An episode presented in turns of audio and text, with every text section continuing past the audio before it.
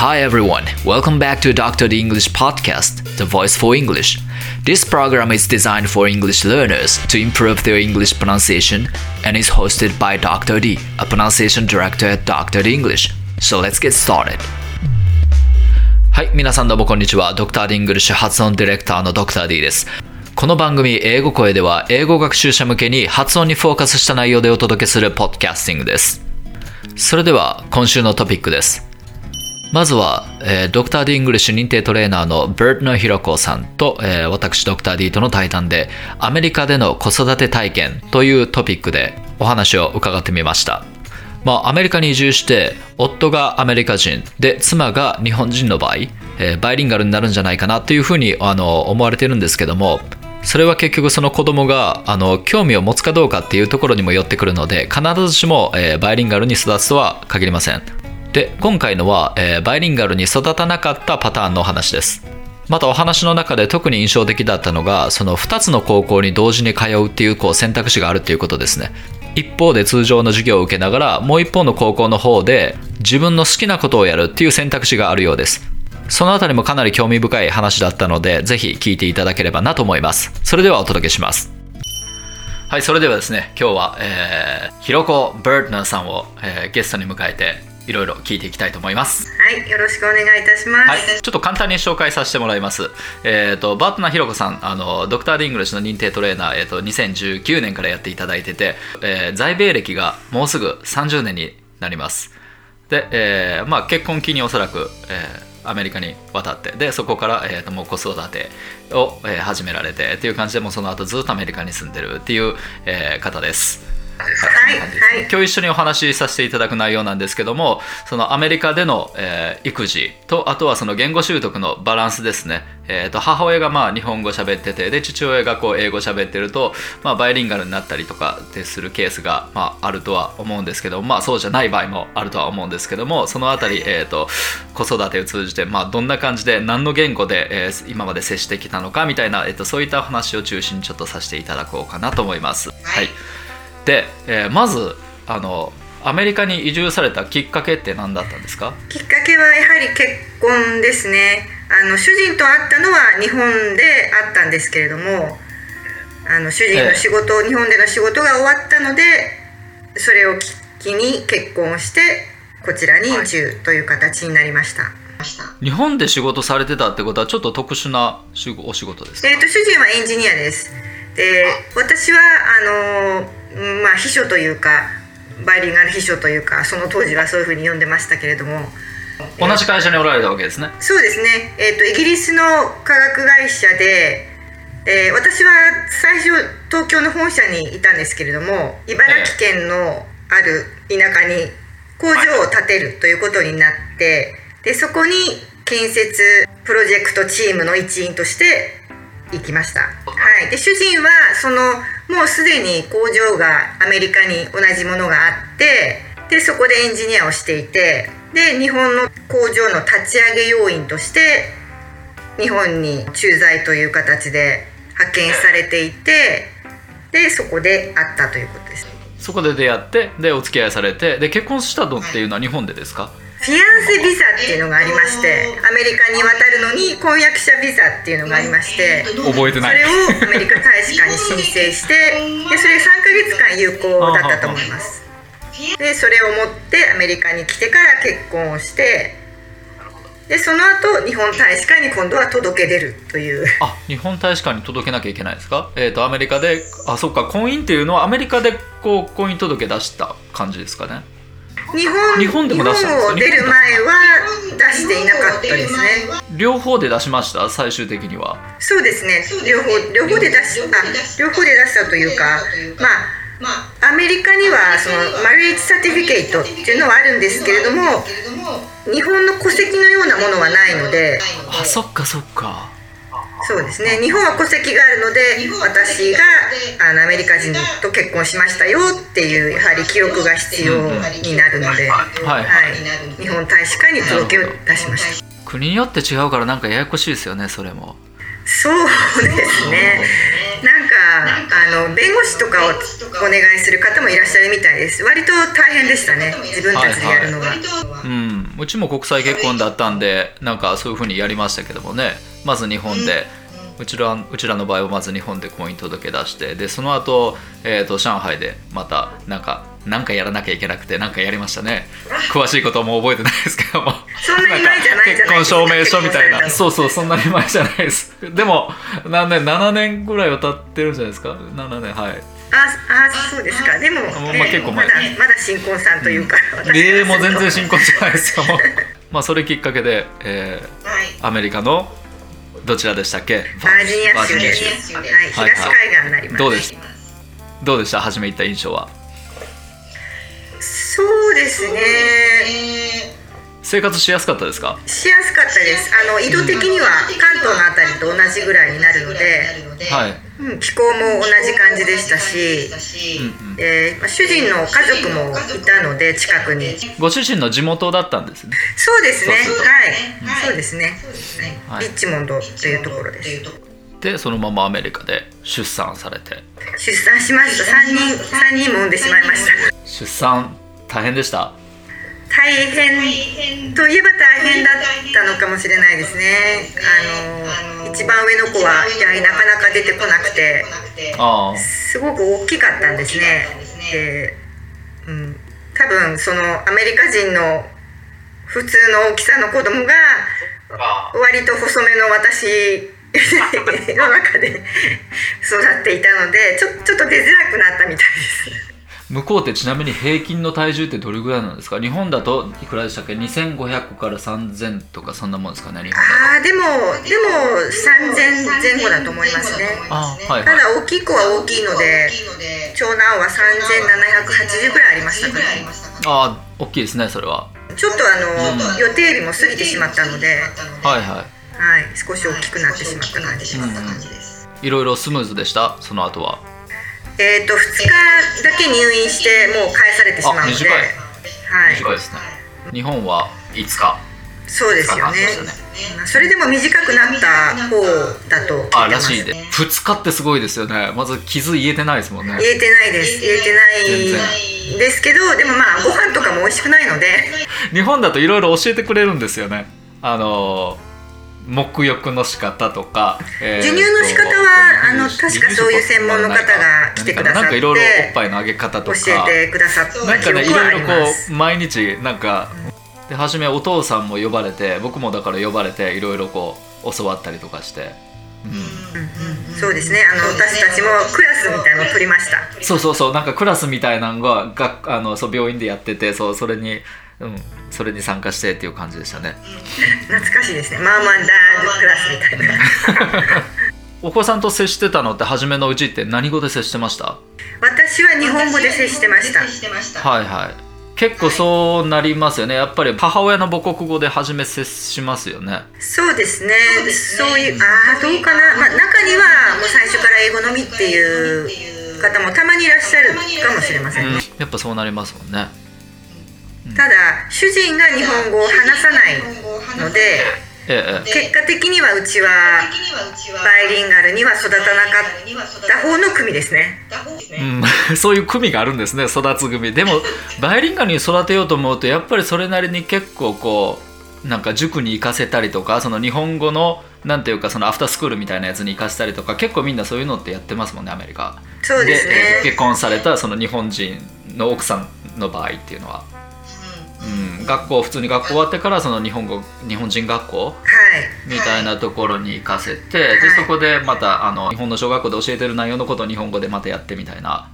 そうですね。多分その日本人学校日本人用の日本語補習校というんですかね。ああ、そうそう。はい、補習校が、えー、と車で1時間ぐらい行かないといけないところにあってで、まあ、もちろん考えはしたんですけれどもそこはそこのなんていうかシステムが、えー、と日本人の駐在さんのお子さんを対象にしたコースとそれから国際学級といって、えーハーフの子たちを一つのクラスにまとめたみたいなのに分かれていましてなので、まあ、そのそのなやってる内容がどう違うのかは分からないんですけれども結局その小学校に上がるぐらいの年になるともうスポーツとかやりだしてしまってああじゃあそっちの学校が終わってからそのクラブやったりだとかで忙しくなるっていう日本人学校は土曜日の午前中土曜日ですね土曜日の午前中がその日本人学校の授業だったんですよ。はい。で土曜日になるとやはりスポーツが同じ時間にかぶってしまう。のでどうしようかとなって、えうん、で長男が5歳ぐらい56歳の時にはもう下2人生まれていたのでまあちょっと難しいかな。連れて、うん、1人だけ連れて行ってで主人に下の2人を預けてっていうのはちょっと私的には、うん、できなかったんですよね。大変になっちゃうから。うん。でスポーツ、まあ、サッカーをやり始めたんですけどもすごく好きだったのでそれを、いうん、あの試合とかあるのにそれを日本人学校があるから行けませんよって言ってああそれは確かにどっねそうちを取るかっていうところもありましたね。好きな方をやらせてあげたいですよね、うんであんまりこう社交的な性格ではなかったのでうちの子供たちは。なのでまあちょっとうん難しいかなという判断しちゃったんですよね。そこまあそこをやってればもう少し喋れるようにはなったのかなとは思いますけど。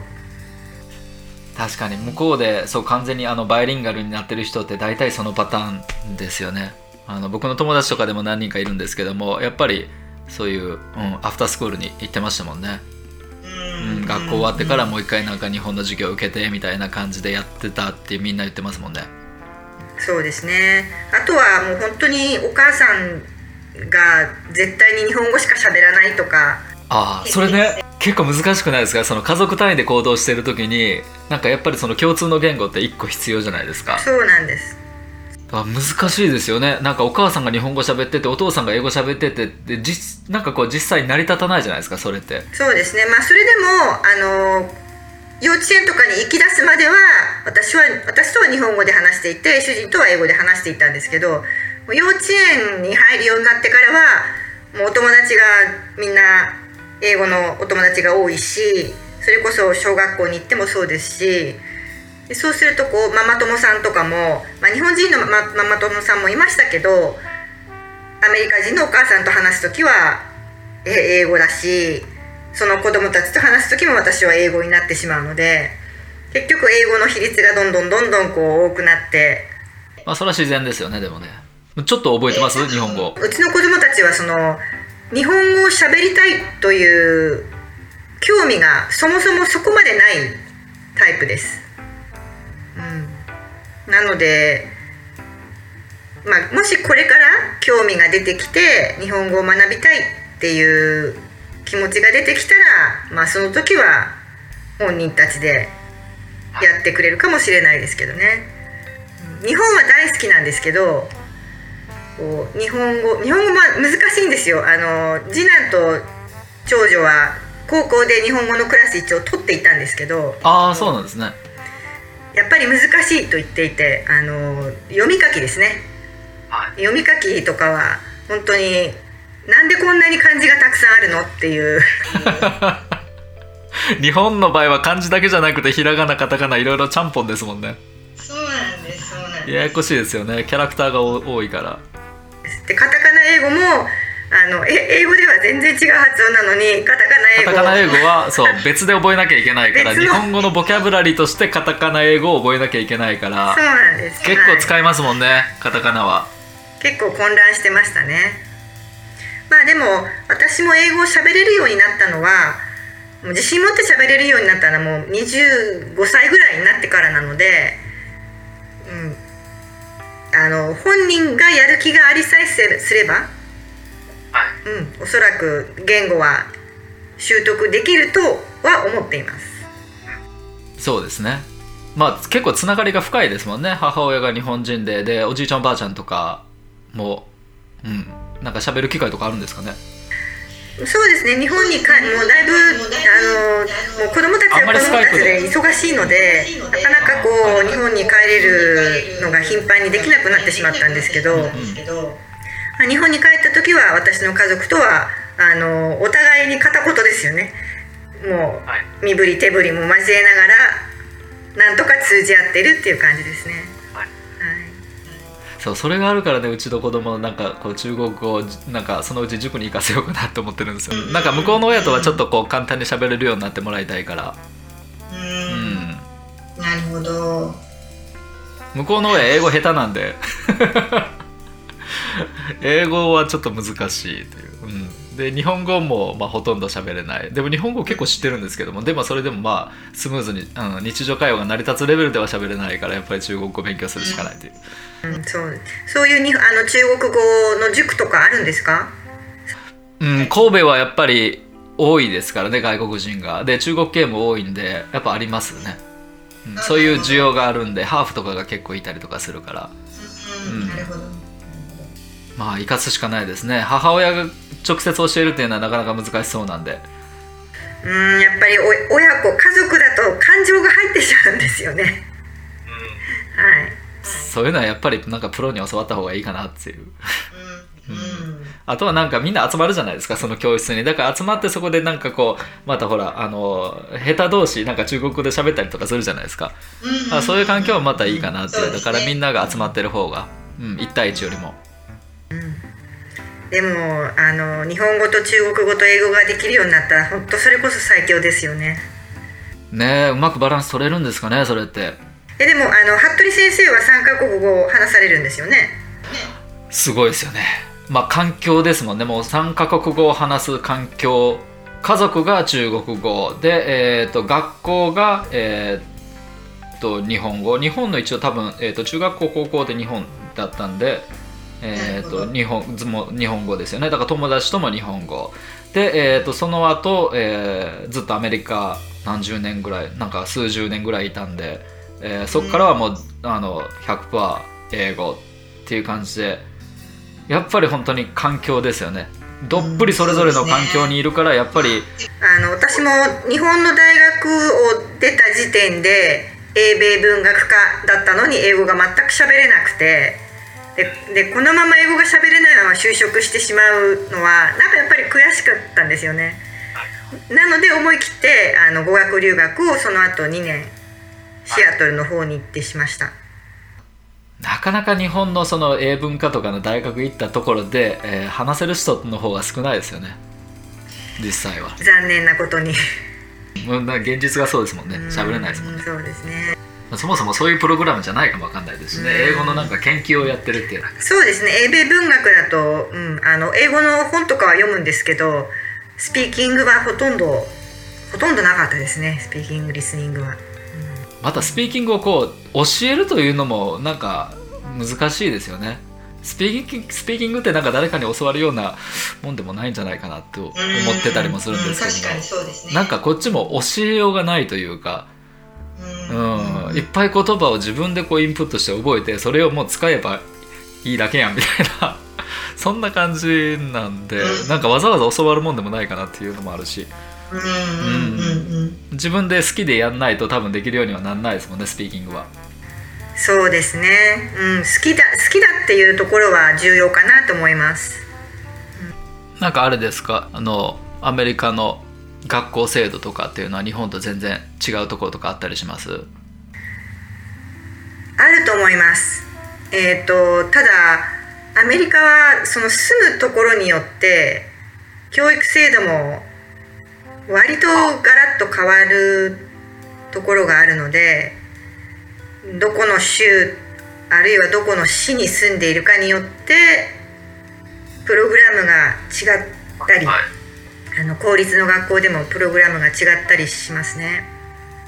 基本やっぱりその近所の学校に行くわけなんですか？徒歩圏内とかにあるんですか？そうですね。一応学区内があります。スクールゾーンっていうのが住んでいる住所で決まっていてで公立はそこにあの普段は普段というかあのそのまま行けばそういうことになりますね、はい。ただ小学校ってちなみに歩きでした？あはい。私の家はその住宅地の中に小学校ができていたのでああはは近かったんですはい。ね、歩ける距離でしたね、まあ、毎日送り迎えはしてましたけど。ああ学校まで。はい。まあ歩きの時もわ歩いて一緒に行くこともあれば、まあ、天気が悪かったりしたら車でピックアップしたり。はい。でもほとんどがスクールバスですね、ですよね、はい。そんなイメージですね、うん、効率はそうですねスクールバスってやっぱり黄色いんですか？黄色いです。絶対黄色ですよねあれ。黄色いです。はい。ですよね。カナダのスクールバスも黄色かった。うん、まあ目立つんでしょうね。目立ちますね。うん。確かに。でただ私の住んでいる市というのはあのーなんて言うんでしょう。割とこうそのその子子供が興味のあることに対していろんな選択をすることができるっていう。あいろんなクラスをもう小学校のうちに自分で選べるっていう感じ。小学校のうちはそうでもないです。小学校のうちはまあ普通の小学校あのスクールゾーンの小学校に行くんですけどでも1年生の、えー終わりぐらいですかね。1年生のうちにあのギフテッドプログラムっていう聞いたことありますか？わかんないです。あうんうん。ギフテッドプログラムってな日本語で直訳は多分ないないと思うんですよね。多分日本でもギフテッドプログラムっていうのがたどこかにいくつかあるような気はします。なんかこう多分知能テストのようなえー。テストですかね、うん、あの内容は教えてもらえないのでどんなテストをしたかよくわからないんですけどで全員がそれを受けてでそのギフティッドっていうふうに認定されるとあの行きたい子はそのギフティッドだけを集めた小学校。でギフギギフティッドの子だけを集めた中学校。というのがあってそこに行くこともできる。えじゃあギフテっていうふうに認定される子はなんかその知能指数が要するに高いということなんですか？うーんそういうわけでもない。うん。そうなそうなんでしょうかね。もしくはなんかちょっとこうえっ、とある特定の傾向があるうん。みたいな感じなんですかね。うん。なんか私が見てきた経験だとやはり飲み込みが早い。飲み込みが早くてちょっと他の子たちとは先に行ける。ああ。こうスピードを上げてどんどんどんどん教えられることをやっていく。なので小学校の高学年に行くとえもう中学校のクラスを取れたりで中学校になると高校のクラスを取れたり。それ公立校ですか？はい公立校です。へえでもどこの市がどどこの市でもそれがあるわけではないんですね。はあはあはあ。バージニアではそれがあったっていう。まあほとんどの市がギフテッドプログラムというのはあると思います。はいははい、ただその子たちだけをこう集めた学校を一つ作るとかそういうのは全部の市ではないのないのかなと思いますね。えー。おいし一学年大体何何人ぐらい？100人とかそんな感じですか？普通の公立の小学校ですよね。えっ、とえっ、とキンダーから5年生までで私の学区の小学校は800人ですかねぜ全部で。はいはいはい、だからまあ一学年100人ちょっとですかね。でこえーっと中学とか高校に行くと1,000人とか1,500人とかに増えますね。でそのギフトギフテッドに認定された子は違う学校に行くんですか？そのギフテッドのスクールに。でそのギフテッドに認定された子は自分の小学校でそのギフテッドの子たちを集めたクラスに、まあ、入れられる。あなるほど。学校内にあるわけですね。学校内でもそういうふうにちょっと分けられるんですね。で、えー、とギフテッドだけの子たちだけを集めた学校に行きたい子は一応試験をまた受けてえで受かったら行けます。面白いですねなんか初耳ですねそれそういうのあるんですねそうですね。でうちの子供たちは、えー、とギフテッドのだけの子子が行くところには行かずに小学校と中学校は行かずに小学校中学校は学区内のそのギフテッドのクラスに入っています。で今度はあの高校になるとまた選択肢が増えて、えー、とマースサイエンスとか、えー、とインターナショナルバッカラレイトっていう IB プログラムっていうなんかこれはもう全世界共通みたいな私も IB プログラムはよくわからないんですけれどもこういうプログラムをやっている高校だったりあとはあの法律関係の道に進みたい子専用のリーガルプログラムがある高校だったりそういうのが選べるんですね。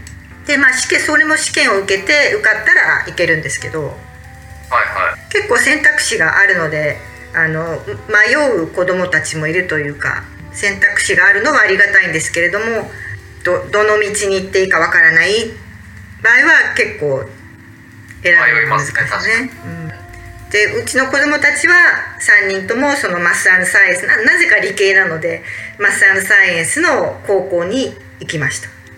でさらにあの娘は、えー、とバレエとかダンスが好きででそれをそれだけを教えてくれるアートの高校もあって。へえ面白い。でそれはまた隣町になるんですけどはいなので彼女は高校最後の2年間は、えー、と午前中はマッサンサイエンスの高校に行ってでそこからバスとかもう最後の年は自分で運転して車を運転して隣町まで行って午後はダンスの授業を受けるっていう。へええ高校なのにその2つの高校を股にかけて通ってたって感じですか？はい。でそれで、えーとそれぞれで単位を取るっていうような感じ。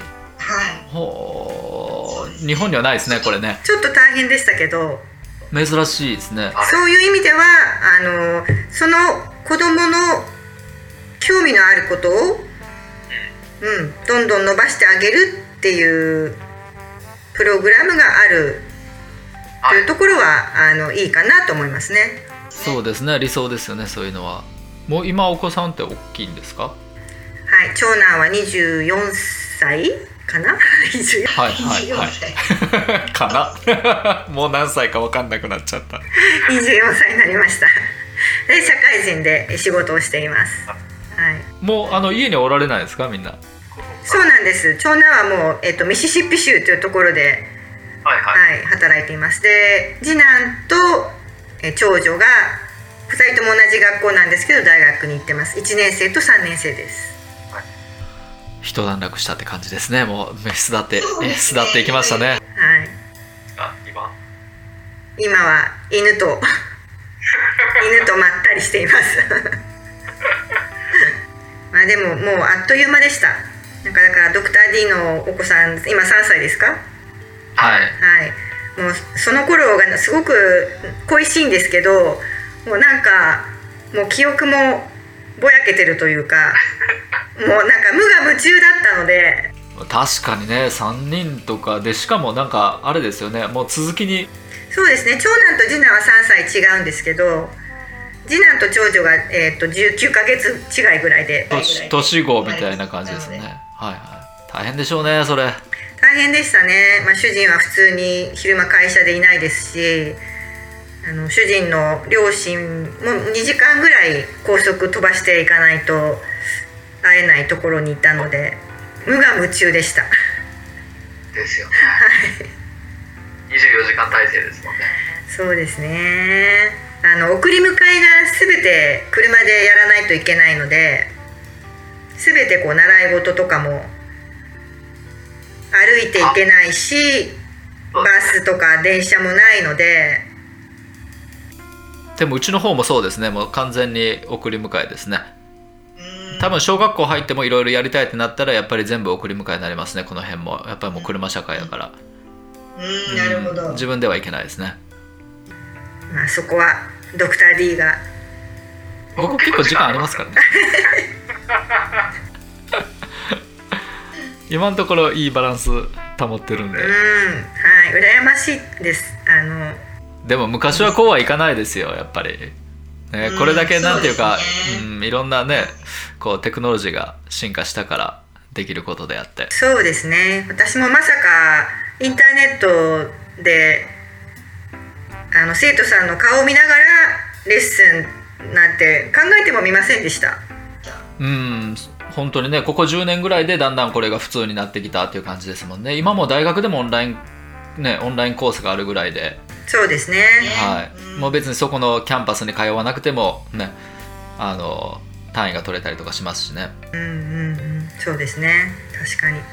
他の国にいても受けれますもんね。他の国の大学のあの授業、うん、うん。確かにそうですよね。あ本当にボーダーレスになりますもんね、便利な時代になりましたね。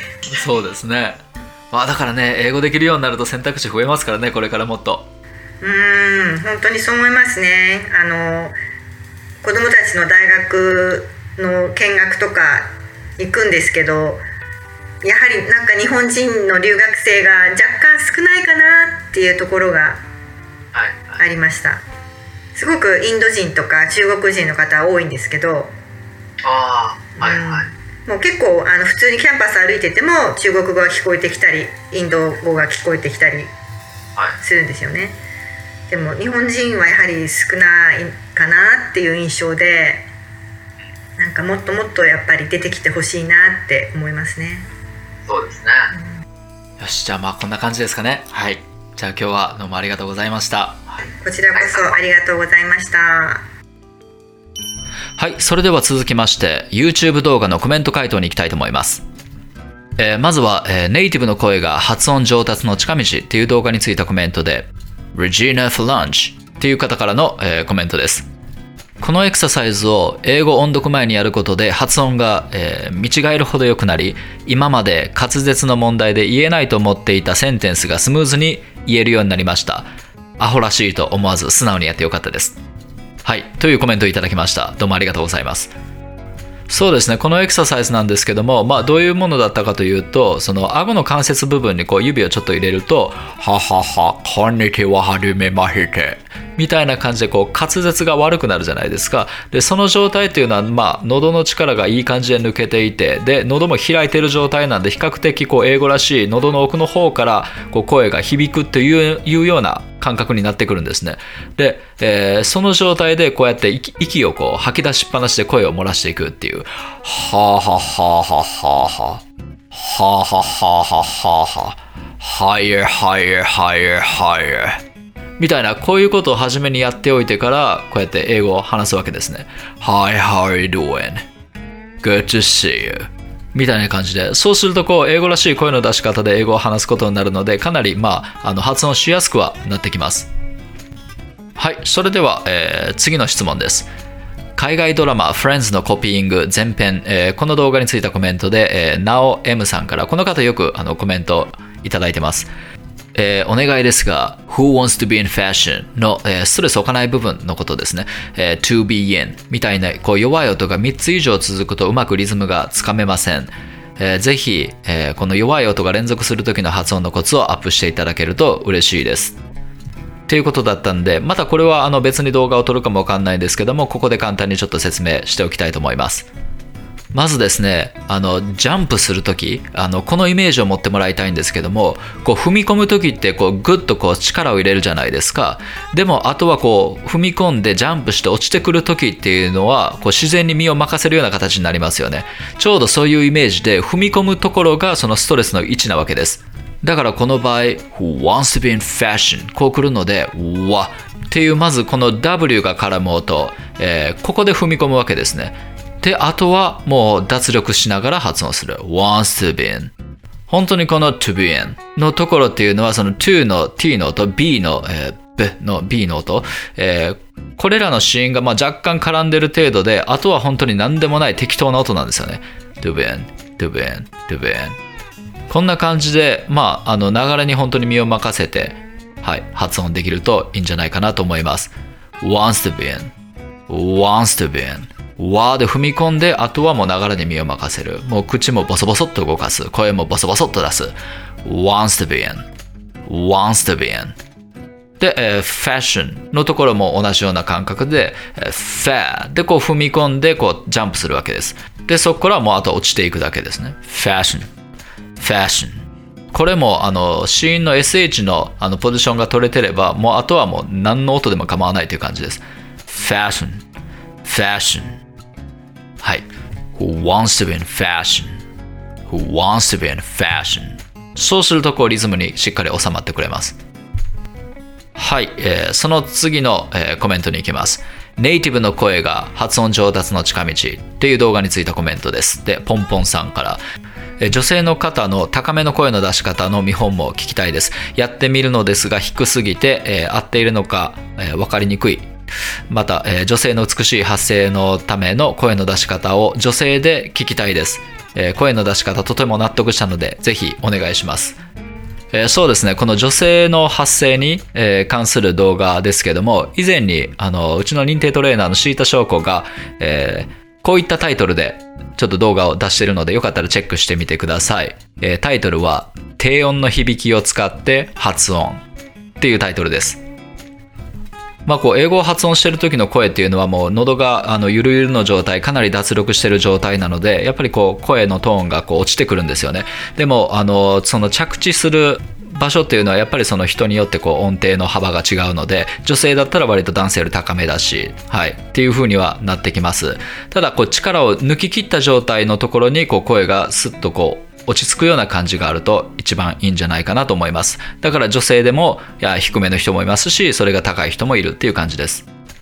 でも一番大事なのはその喉を脱力させるということです。はい。